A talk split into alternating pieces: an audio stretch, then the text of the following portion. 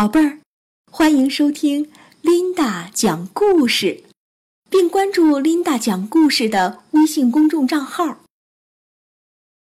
宝贝儿，今天琳达姐姐给你讲的故事是《逃出毛皮的黑狐狸》。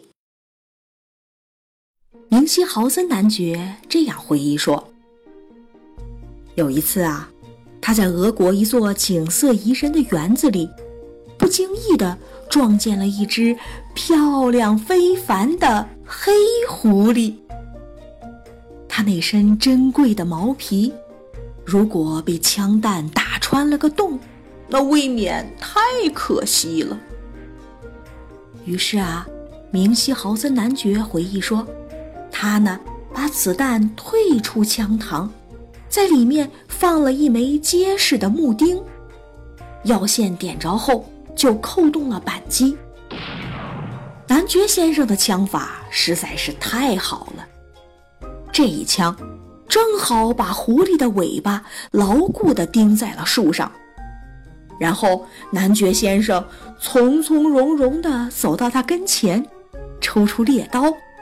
在狐狸的脸上画了个十字，回手抓起鞭子，把它打得从那张漂亮的毛皮里逃了出去。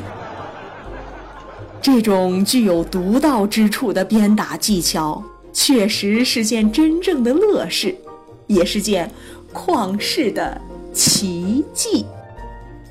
宝贝儿，明西豪森男爵。为了得到一张完整的狐狸毛皮，竟然能够把狐狸鞭打的逃出狐狸皮，这是多么可笑的事儿啊！动物是人类的朋友，小猫啊、小狗啊，更是和人类朝夕相处。所以，宝贝儿，我们一定要好好的爱护它们，保护它们，而不是残暴的对待它们。你说对吗？